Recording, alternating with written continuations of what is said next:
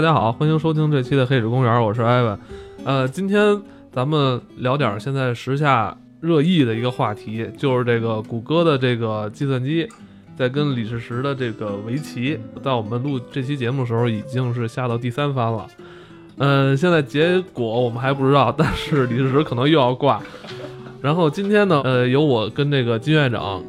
还有一位他们院里的一个是专家哦，患者，患者，对我们院的一个患者，由于这个奇痴吧，算是，对对对，奇痴入的院，对，所以太爱下棋了，太爱下棋了，所以叫把他也请来，我们一块儿来聊聊这个围棋跟人工智能。那你今天是有备而来，带了一个专业 专业选手过来了。围棋不行，怕再说错了，先跟大家打个招呼吧。我是一个棋痴，我叫大李。目前正在接受治疗。是这样，就国际象棋可能是在九几年的时候，基本上人工智能算攻克了。但是围棋，其实从逻辑上讲，是人工智能原有的算法是攻破不了的。就是九十年代末的时候，深蓝 IBM 的一款产品战胜了那国际象棋特级大师卡斯帕罗夫，是两胜两胜三平一负，把那个哥们儿给赢了。然后当时他的这个算法呢，基本上就是就是一种穷举的一种算法，就是他基本上能把所有变化他自己都筛一遍，然后选出最优秀的。因为像国际象棋棋盘相对的比较小，它的变化是比较少的，加上当时 IBM 强大的硬件可以做到这个效果。但是为什么从那时候到现在也得有二十年了吧，才开始挑战围棋？是因为围棋它是十九乘十九的一个棋盘，一人下一步，没有说什么马呀、象啊。怎么飞呀？那么蹦啊？没有，他就是一人下一步，你爱下哪儿下哪儿，完全取决于这个骑士的这个状态、想法和他的这个是不是在抽风。然后，那你的意思就是说，下围棋的比下国际象棋更聪明是吧？对对，不能说更聪明吧，就是说下围棋，下中国没有那么多，中国没有那么多下国际象棋的。中国中国还是下围棋的多是吧？是是这样，我就说说我自己的看法吧。其实我从小时候刚开始接触的是中国象棋。一岁的时候接触中国象棋，两岁开始接触围棋。没没没，先是中国象棋，然后就是学了学吧，这感觉就象棋那些开局啊，就那种什么屏风马呀，对什么什么当头炮那种，都是一种特别没有意思、没有变化的开局。你这又得罪人了啊！然后后来呢，就无意间接触到了围棋，就突然感觉我操，还有这么一种游戏，就是你想下哪儿下哪儿，没有说一种。就感觉特别自由，然后特别奔放，能能达到你的一种一种情绪的宣泄。就是说压压 压，对结果后来你就进院了。对对对，然后收人没错吧？你我们收人没错吧？能一看到围棋，我觉得是一特别奔放的运动。是是是，真的，是大家可能感觉围棋就是两个人在那一坐，也不说话，就那你一步我一步，你一步我。但其实，在这每一步的交替中，围棋又叫手谈，大家可能也听说过。其实就两两方互相在在掐架，就是我要占你便宜，然后你要占我便宜。就是表面上看两人都非常平静，坐在那儿，但是这哇翻云覆雨。思想思想是一种在互相掐的一种状态。咱就说现在这个，呃，迎战阿尔法狗这李世石也是我非常欣赏的一位韩国的天才。其实他是继曹勋玄，然后李昌镐之后韩国第三位天才，也是非常有个性的一个。他是一个比较好斗的棋手，而且。也是一个性格棋手，就是那种宁愿站着死，也不愿那种安乐死的那种，就都是死，就就是这意思吧。就是在他在他的棋局很，就是他输棋的棋局很少有他就是下完了点目那种输，基本上他觉得不行了就认输了，直接打 GG 了啊。对，就就就 GG 了，就是这意思。然后那个他呢，一般他的棋风开创了一种叫做僵尸流。就是他所有死的死的棋子吧，在在他的某种某种安排之下都有可能复活。他经常翻盘，真的很佩服的一个一个棋手。但是现在随着年龄的增长，现在他三十二岁了，感觉棋风可能会慢慢的有所改变。还是站在人这一方是吧？那必须的，我们是人族坚定的支持者啊。那问题是输三局了，呃，现在还是输两局。我觉得有可能，有可能是我们的那个李世石大仙。正在试探一下这个这只狗的一些思想、思想状态和方法，但是从棋盘上这个感觉确实，首先我前两局结果给我还是比较震惊的，真的，说实话，我一直没想到这个人工智能说这么快，对，能能他能能把人给给赢了，真的。但是我知道你们院院长这不是这么考虑的，就是跟他是跟你站在对立面上了。本来我都有可能要出院了，结果这次打击之后，我我感觉我可能还得再住一会儿。治疗一下其实是这样，就是就是围棋确实，嗯、跟之前那个国际象棋有挺大差距的。国际象棋刚才也说了，其实就按穷举法来去解决，来决定就是怎么走能够赢，怎么走能够输。但是这个围棋它的这个可下子儿太多。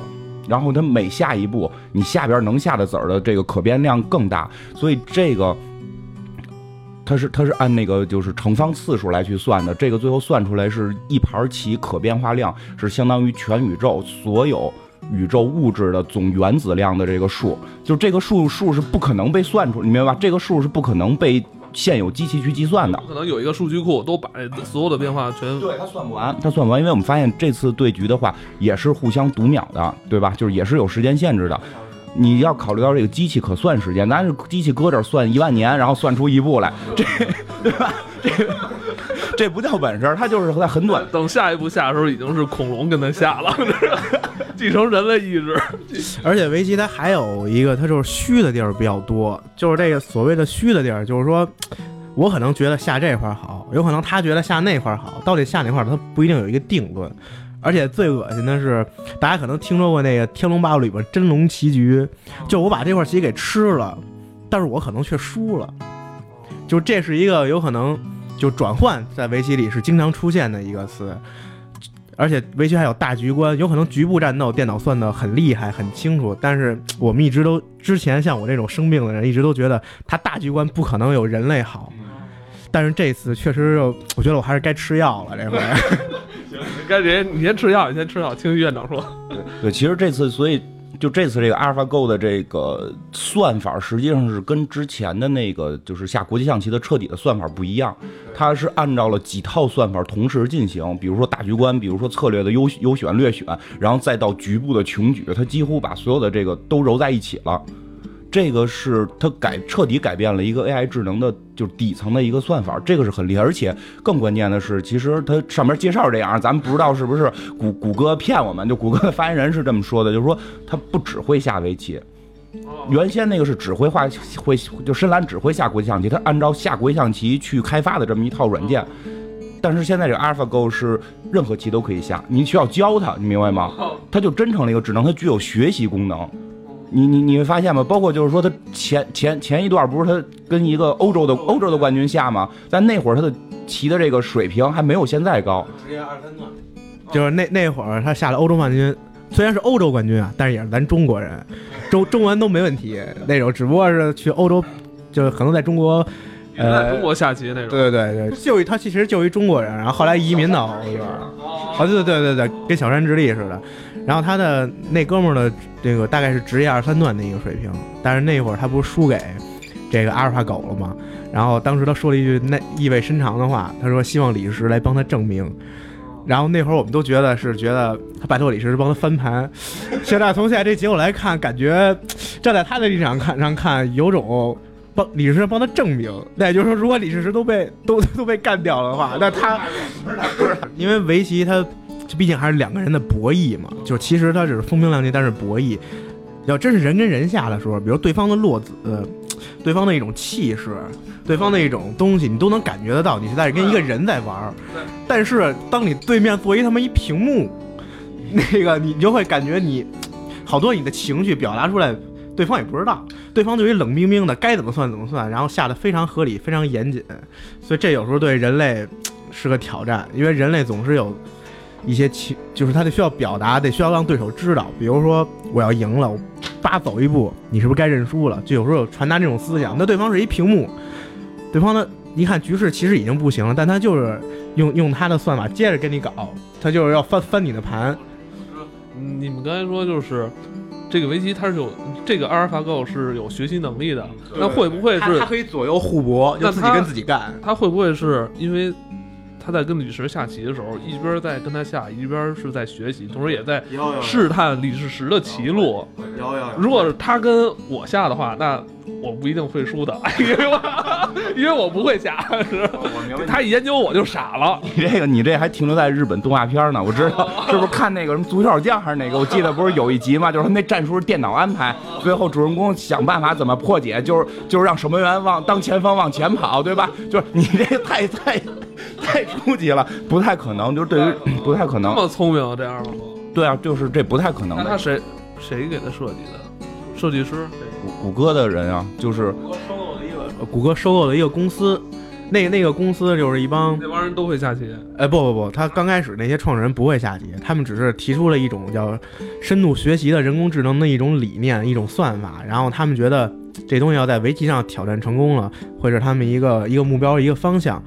但是他们因为这种算法会必须要基于强大的一些硬件的支撑，他们有算法，谷歌有一些硬件、云端的一些就是这种技术储备，所以他们就被谷歌收购了，就一拍即合来挑战人类这个极限。其实咱们中国也有一些企业在做这个，好像叫什么中国，那名儿我忘了，反正应该正正正在做，估计未来几个月应该也能面试，到时候挑战挑战中国棋手，然后不成能跟这个狗互互相互相对下一下。啊，对，你说这特别好，要不然干脆就别让柯洁去了，就是直接中国咱们咱中国也派一个，咱派派一个猫或者派一个虎 什么的过去。派我告诉你，派不都是搜索公司吗？对吗？人家谷歌做的阿尔法，我们派百度外卖啊，我我们都是搜索公司，我们派百度外卖去跟他决斗嘛，对不对？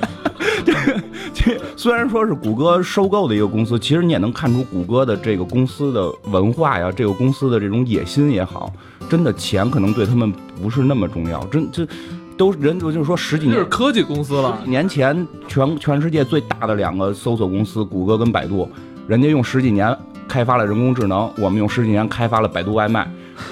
我我我相信百度外卖比阿尔法狗挣钱，对对，一定是这样。午午饭不是也是用百度外卖？还有一个就是，如果这个真是主场在咱们中国的话，那谷歌基本上必败，因为因为咱们连不上谷歌。对，其实刚才说到一些细节，就是其实开发这些软件的人不会下围棋，这个是很厉害的一点。他开发的是一套学习的这个智能，这个是实际上不是说我们现在看一个电脑下棋的电脑去把人类赢了这么简单，而是我们看到了一个会学习的机器，我们看到了一个会学习。学习这件事儿只有人类会的，对吧？动物其实学习能力都是非常弱的，你可能需要不停的那种去去驯化它，其实那都是简单的条件反射，跟巴甫洛夫那种能去敲铃喂狗这种。但这个这现在这个计计算机这个电脑，它有学习能力，这已经是涉足了人类的一个专属领域了。其实这是它可怕的地方。对，而且学习能力太快了。对啊，前几个月还二三段的水对平，现在一下就把那个超一流棋手都对啊，赢的。而且最可怕的是，这个这个这个阿尔法开发者也说了，不只会下围棋，想学什么棋学什么棋。战争会不会是一种棋？如果有一天他想学了战争怎么办？暂时先不说他是不是能具有这种自我识别能力，这可能是更高一个级别。就比如说这个开发者就犯坏，他就是就是让你去学怎么在世界上打仗能赢这件事儿，那是不是就能把全全这个全世界的这些军事的这个专家也都能赢掉呢？比如前两天我们对吧，不是也收到，你也应该收到这个短信了吧？一个这个一个未来的人说这个阿尔法狗是天网嘛，让我们给给农行打一千块钱。他本来要去破坏它，结果他现在困在中国了，对吧？你打了吗？你打钱了吗？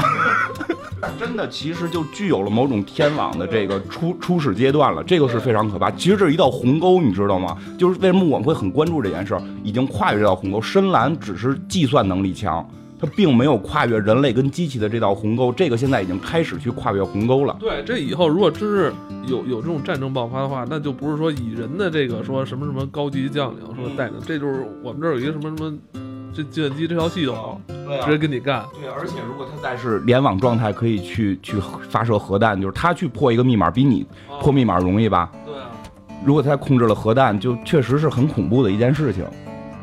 所以现在有一说法嘛，那到那会儿人算个屁啊！所以有一说法就是说，如果他最后是以二比三输了，就就证明他更可怕。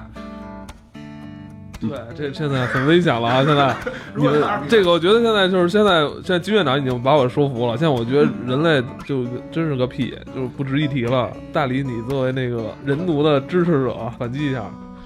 是我作为一个人族的精神病患者，我还是有我的一些看法的。就首先，大家可能也也看了这些传闻，或包括一些文章，就是感觉这次李世石下的棋不太像他的棋风。再加上前就第二局刚刚结束的这个前前天结束的这第二局，明明有几次可以打劫争胜的机会，但是作为李世石棋感这么牛逼的一位天才，居然都放弃了，选择了一个让人不能理解的安乐死。没有没有说那种战斗一下战战着亡的那种，让让很多的棋迷感到很诧异。还有一个，还还有一个就是，就是大家可能还都不知道有没有了解过深蓝最后的下场。深蓝当时是最后他好像是一千多公斤的，就当当时那么一个机器吧，后来被一力沉肯定对对对，呃。他被一分为二了，然后有一半被被弄到美国的，反正一个博物馆里，然后另外一半可能是在，就是当地的也是也是一个报废的状态，就是一个展览的那么一个状态。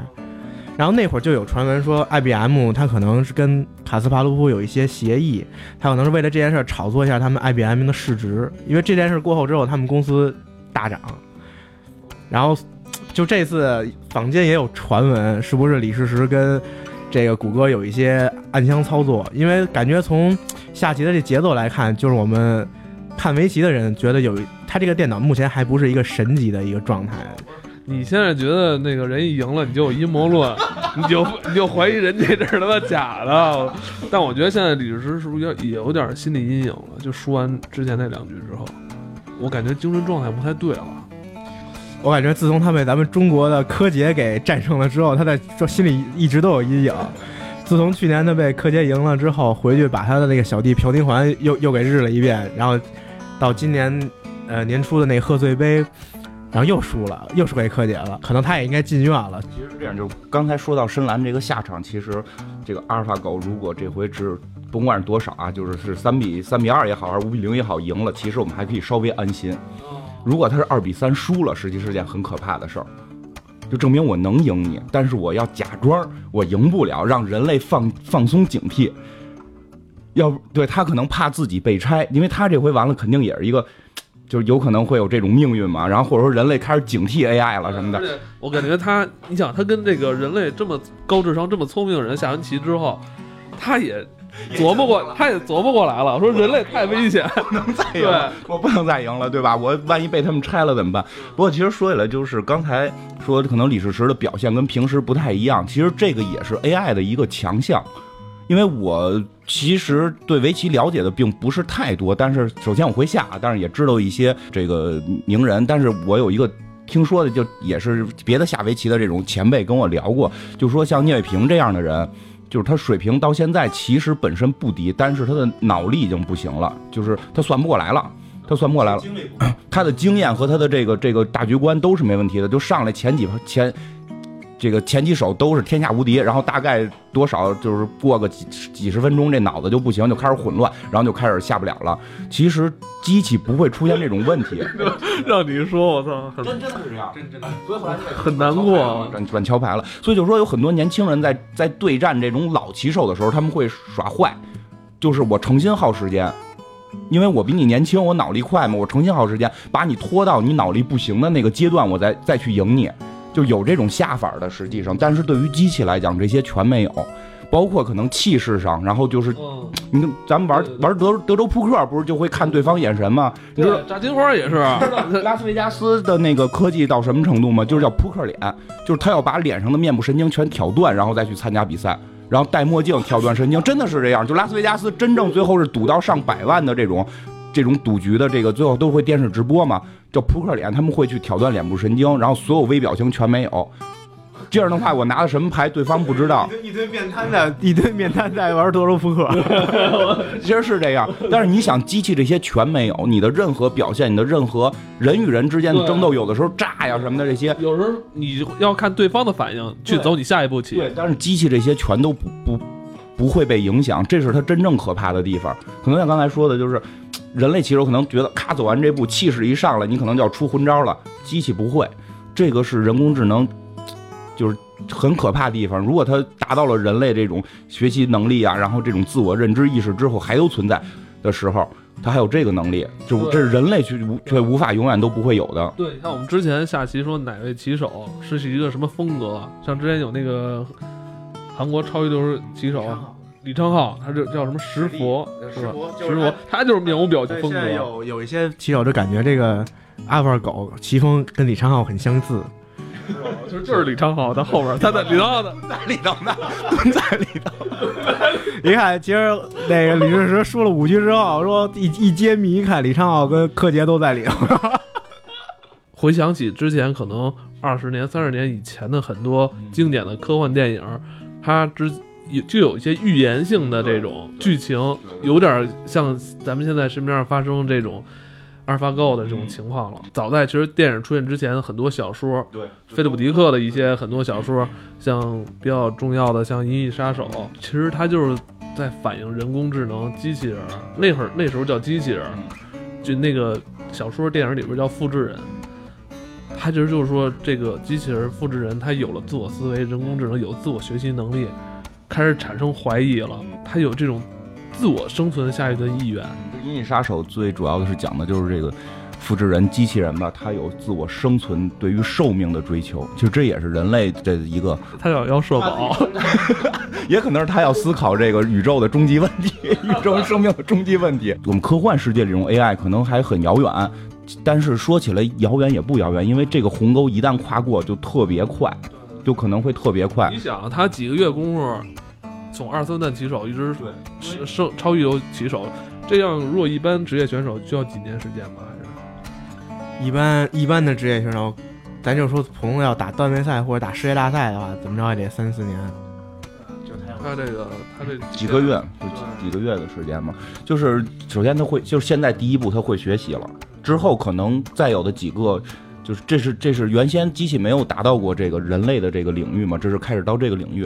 你再往后，实际上会有这种自我意识的认知，这就开始变得可怕了。自我意识的认知对于寿命的追求，哎，你说这有点像那个人从一出生的这个阶段，对。是吧？一开始先学习学习语言啊，学习他那会儿还不知道自己是谁，那会儿真的刚出生人不知道，没有自我认知。嗯，对，尤其很多小孩在语言上，我们我们学心理时候会讲到，就是小孩在学语言上，对于你我是分不清的，对吧？那个小新一回家就说什么你回来了什么的，是是吧？那个蜡笔小新其实他是有原型的，包括我们家孩子在很小的时候，他也是说你回来了，他或者说他看你，他叫我，就是他对于你我的认识是不能认知的，你知道吗？包括我们在自然界去立镜子去看，就生物越高等，它越能认知自我。这确实是小孩的一个过程，他们先是要学习，然后有自我认知。其实机器就是在走人的这个进化过程。嗯这太可怕！这你要咱深究起来，真是越来越像电影了。这个确实感觉人工智能它自己我就这进化的速度真的是挺快的。大家可能不知道有没有关注，就是一四年的时候，英国雷丁大学不是你说哪一四？二零一四还是一九一四？二零一四年，二零一四年的时候，就是有一个有一个程序叫尤金，他成功通过了那图灵测试，然后他就在人的面前，他成功模仿自己是一个十三岁的一小孩儿。就所谓的这个这个图灵测试，就说白了就是一堆人问他这个问题，就通过键盘问他问题，然后随便问，也也没有什么限制。如果感觉有百分之三三十以上的问题认为这回答你问题的是一个人，那么这个机器这个程序就通过了。一四年那会儿，他大概只是一个十三岁的，然后到一五年就开始围棋就已经能赢职业二段的选手了，然后到咱们现在一六年，就已基本上要横扫围棋的，就是顶尖顶尖棋手了。这个速度确实比较可怕。它有很多东西是没有向外释放的。它没准儿，它没准儿，谷歌这项技术可能在十年前就有了，有点阴谋论了啊！这个对，也嗯阴谋论，也没准谷歌的现在的这个整个运转布局都是靠计算机算的，也说不一定。哦哎，其实有有时候你就是这个吧，咱们往偏了聊一句，其实你想想，机器对我们的控制其实挺可怕的。现在人类最聪明的大脑是谁？霍金，这大家都公认的吧？就考虑人类终极问题的霍金，你确定他还活着吗？他也不会动了，他的所有的语言都是说，据说是通过他的眼睛，然后他手现在也动不了了，手也动不了了，手原来是能微动，现在手据说也不太好动了，靠眼睛，然后捕捉眼神，然后去在这个机器，他不是有一个也是一个电脑嘛，来模拟他说话，然后他只能够在他的轮椅上待着。那个轮椅会不会已经有智能了？现在替我们思考终极问题的是那个轮椅。你你用什么方法能证明霍金还这是霍金思考的？霍金还是一个符号吧，就是让大家觉得霍金还在，就是有可能我们现在是是被这个椅子来引导我们，我们生活在一个膜上啊，我们这宇宙要怎 怎么样啊？这篇小说叫椅子。对，其实这个就说的远点儿，但是确实这个科技已经发展到让你挺害怕的地方了，所以咱们就可以聊聊人工智能往下可能会怎么发展。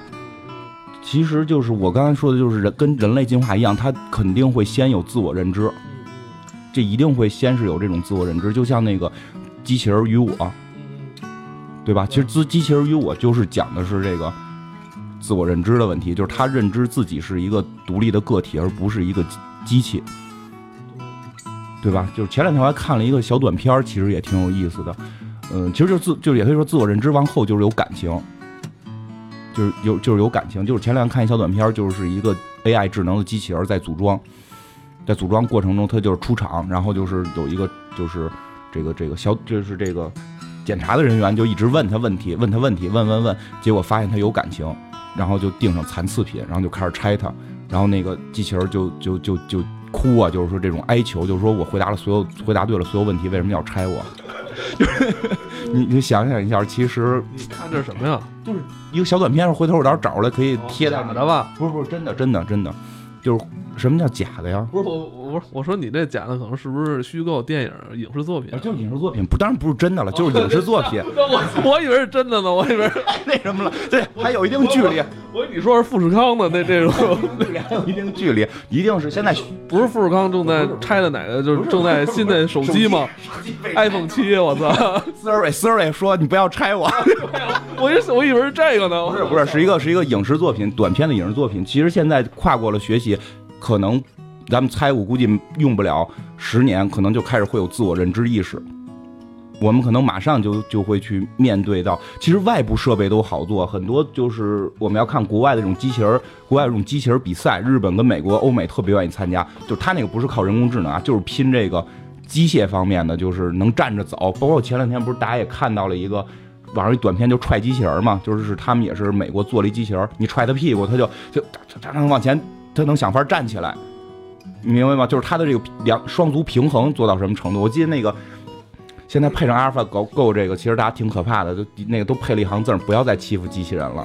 就是就是因为测试一直是人在踹机器，然后那个机器就要看它怎么去平衡。其实这些外部设备也都有了，当阿尔法 Go 跟这种外部设备去结合的时候，机器人离我们就很近了。我看到你嘴角的颤抖，你已经害怕了是吗？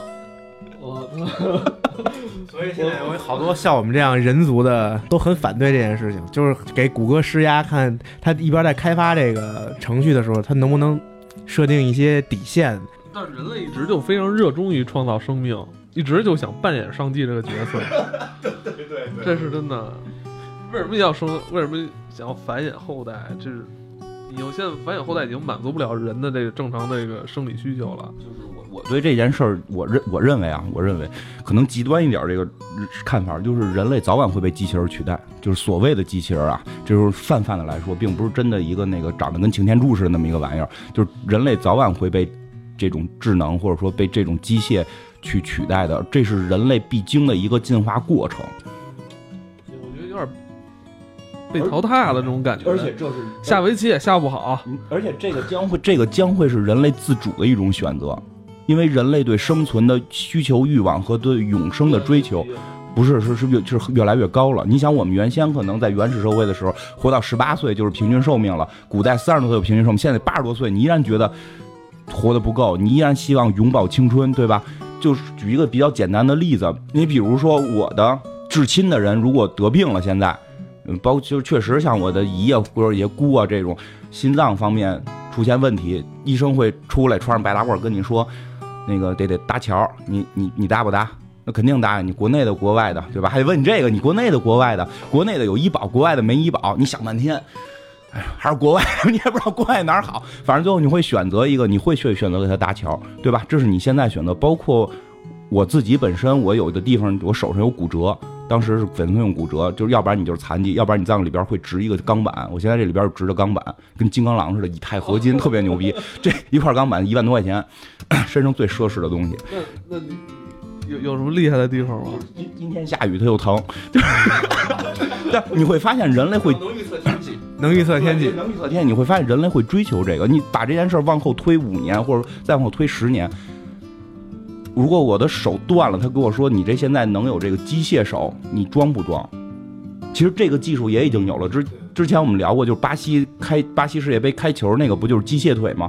这个这个技术已经有了，你装不装？当然了，如果他公费医疗，我一定会选择装，对吧？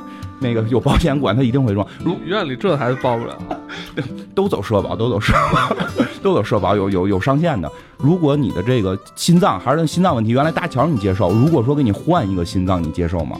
你可以就就不是别人，你就我，比如说人问我，就说你的至亲现在心脏衰竭，如果换一个心脏，他可以继续活五年，然后公费医疗，你换不？我换不换？我想，大部分听众跟我选择一样是换。包括我们之前讲过，德国已经研制出来了外置的大脑储存设备，帮助治疗这个老老年痴呆症。如果我的至亲得了这种病，就只能出去吃饭，往兜里揣揣饺子这种。看那广告说的，我儿子爱吃饺子，对吧？你你你现在医生过来告诉你，你公费医疗，你你可以装这个，让他有记忆记着你是谁，你装不装？就我装不装？别老你了，我装不装？我一定会选择装。这样你会发现，人身上的这些器官，慢慢的全都可以会被取代，已经到了大脑的储存都可以被取代。如果有一天你的，就比如我，我还真是，这是真事儿。我哥现在脑溢血，脑溢血了吗？不是前两天我跟你说了吗？住院，脑袋开了一个大洞，然后把里边血抽出来，他半身不遂了，有一部分脑功能可能丧失了。这会儿告诉你，他们有这个 AlphaGo 的这个。这个东西可以装在你哥的大脑里边，就我哥的大脑里边，可以让他的那半拉身体恢复正常，装不装？装了就不是你哥了。在那会儿你不会考虑这个问题了，你一定会选择，就我至少我肯定会选择装，因为你相信它是机器人还是主体？你会发现人类在慢慢的通过这种方式用机器来取代自己。对，这就是我刚才想到的事儿。你看之前咱们看过很多电影动画片，你会看到遥远的未来。人生物体，他就坐在一个什么那种飞行器上，完了身体特别肥胖，完了手指头特灵活，对啊，就是那样吧，手指头特别灵活，就你。那时候 VR 已经不是 VR 技术了，完了就是，比如我想玩什么，就直接插上这个接着我大脑，完了有那么一电影，有那么一个电影，我记得是那个布鲁斯威利斯演的吧，就替身，我记得全全名我忘了什么，就是他们所有人都宅在家里，然后脑袋上接着那种设备，有一个替身可以找一帮女的，女的哇，女的都巨漂亮，然后男的都巨帅，上街全是替身上街，然后然后就乱搞，也不怕得性病，因为就不传播嘛，对吧？就全都是替身，然后但是你所有的所有的感受就通过大。脑刺激都是应该他们是进了一个那个屋子里边完，你看每一个单间打开，那人都有的人是特别想当政治明星，在那演讲，有的人是是吧？就是各就就是这样。其实我们所看到的这些影视作品，更多的是在表现，就是人类还是一个纯个体、纯人类的有机体，然后机器人是有就是这个纯机器体，让双方发生冲突。可能是这样，可能戏剧点很很高，所以而且这种戏剧冲突会让你明确的知道你该站在人类这方。但实际上，我相可能未来的走势不会是这样，就是人人类会慢慢的按我说的那种方式，慢慢的被机械来取代。他们是缓和的，然后愿意服从机械这种让机器来让自己的寿命延长，不停的这么被取代下去，没有发生那种真正的正面冲突。就是保持一个乐观态度，但是你想，你哎，你你想，就是到到那种阶段，就是人什么都不用干，完了每天只是享享受享乐，完了寻求各种这种精神刺激，它等于就没有什么用了。这个东西 当电池，它只能是它只能变成一个造粪的机器，真正造粪的机器。帝国当电池呗。对啊，我觉得就是那到那个阶段，真是我觉得你要说人类。就是被淘汰，还真是也没有什么可说的，围棋也下不好。我跟你讲，你还还是要稍微放心一点的。就是围棋攻克了，我们后头还有一个中国最博大精深的这个棋类的东西在等着他呢，就麻将。就是 麻将，哎，这还有这个呢，还你放心，这个的这个的可变量更大，而且而且麻将上四个，四个让他们四个人互互掐去，就让四个机器下去，最后哇三个都报废了，冒烟了。作为一个人族的坚定的支持者，我相信 AI 会越来越好，但是想达到人脑的地步，可能还不一定能实现，因为这个咱们人脑啊，你你想象一下，如果这个你的计算机硬盘哪块坏了，或者你硬盘有你一个电脑装了四个硬盘，第 A 坏了，你可以把 A 换了，但是你 A 里边的这些存储的数据你就丢失了。然后，但是咱们人脑不会，咱们人脑里边的脑细胞也在，也不会这脑溢血出出就是咱普通的一正常人，他也会新陈代谢，可能有些神经元也会新的生成，有一些也会就是死去，或者就比如别你磕了一下头，可能死了几个神经元，但你不会失忆，你也不会说有 有什么特别过分的影响，所以就有一些物理会那个 走神儿。是吧？老老年痴呆，是后遗症可能有点。人类的这套系统其实那个漏洞挺多的，其实。不过反正有一些研究的学者，叫物理学者也好，他们就感觉咱们人类的大脑可能是一种量子化的，就是不是咱们普通的那种线性或者像咱们 AI 这种一一种思维达到的是一种量子的平衡状态，就是所有的细胞可能这部分死了，然后那部分新生成了，但是大家的所体现出的一个结果。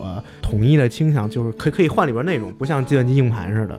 这说的太深奥了。人类大脑的复杂程度一定是比现在计算机的这个复杂程度要强得多得多得多。怎么说？围棋这个李世石，因为人他是有一些状态、一些情绪、一些很多的复杂因素。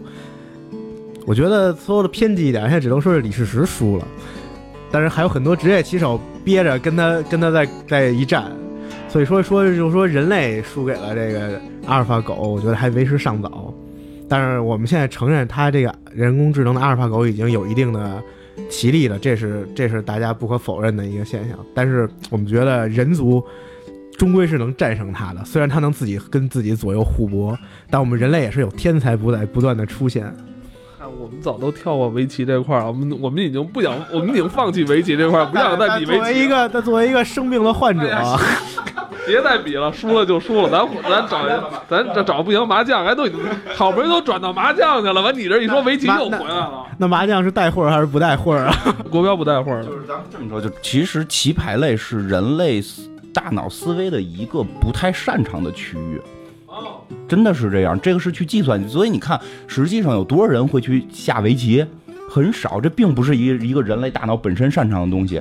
而且，所以他这里边去说 AI 还还 OK，我觉得就是真正人类最最擅长。其实很多 AI 电影里都会表现到，就是智能人工智能到顶级的进化是什么，对吧？刚才说了学习能力，然后那个自我认知，然后寿命延续，感情。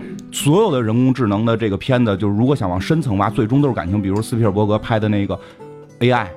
虽然拍的很难看吧，我觉得那个也是库布里克的本子拿过来，他那没拍死了吧？拿过来拍，最后那个小男孩的目的是什么？要让妈妈爱他，要妈妈爱他，他要的是个感情，而不是简单的就说我爱你就完了。他真的要去感受这个，然后感受到了嫉妒，他去把自己那个有有有有病，就是病病愈的这个哥哥吧，算是就是人类小孩去去去杀害那个小孩，因为他想他嫉妒，他想去得到一个爱。包括我们看《银翼杀手》里边，最后做出的那个最终的那个复制人是有爱的，他跟那个对吧？他跟那个他不是最后跟哈里森福特决战吗？不是啊，对，那个也有爱了。那那个不是那最后就是那个那机器人都没，就是人哈里森福特要掉下去时候，他要拉给他拉上来。那有感情了。拉一都是废话，我就知道他要死了。就是最后哈里森福特跟那个一个。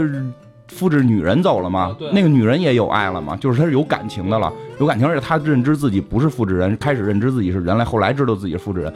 就是人工智能到最后的一步，一定就是说你去模拟人类大脑，最后一步就是感情。所以如果说弄一个什么比赛，我们一定现在能赢人，能赢电脑，而且永远能赢，搞对象，就是追姑娘，搞对象，你就弄这个，弄这个，就是人类现在绝对还是绝对优势，因为人类大脑实际上。我觉得人类大脑并没有说传奇到了什么这种里边都是量子级的计算机这种没有，它实际也是一种很很很复杂，就是一种很复杂的算法在里边，而这种算法更多的是采用了情绪的模糊算法，就这个感情在这儿，我就状态在这儿，对吧？其实我们经常说的这种情绪化，这种情绪是这个人类特有的。现在就是其实最可怕的 AI 不在于有了情绪的 AI，就在于进化过程当中。我你说这个复杂就是。其实人类最强大一面还是爱，还是搞对象。还是爱，对对对要有爱。世界的真理就是爱，知道吗？爱和音乐，李明美，李明美知道吗？太空堡垒，李明美，最后天顶星人怎么被打败的？放音乐啊，然后搞对象啊，对不对啊？你机器干不过人家，咱们就来搞对象。就 还真是，呃，节目最后吧，院长又给我们提出了一个挺好的一个观点，就是骑输了没关系，我们就去搞对象好了，去恋爱吧，不要去考虑这个，到了，我们别老悲春了，我们应该春天应该去繁衍嘛。真的别下棋了，走出这个屋子吧，你下一辈子棋也搞不着对象。对，搞对象挺好。哎，来，最后大李，首先还是希望李世石能为人类再赢一盘，我还是吃药去吧，在围棋这块儿保留一些人类尊严，没什么想法。还是吃药去吧。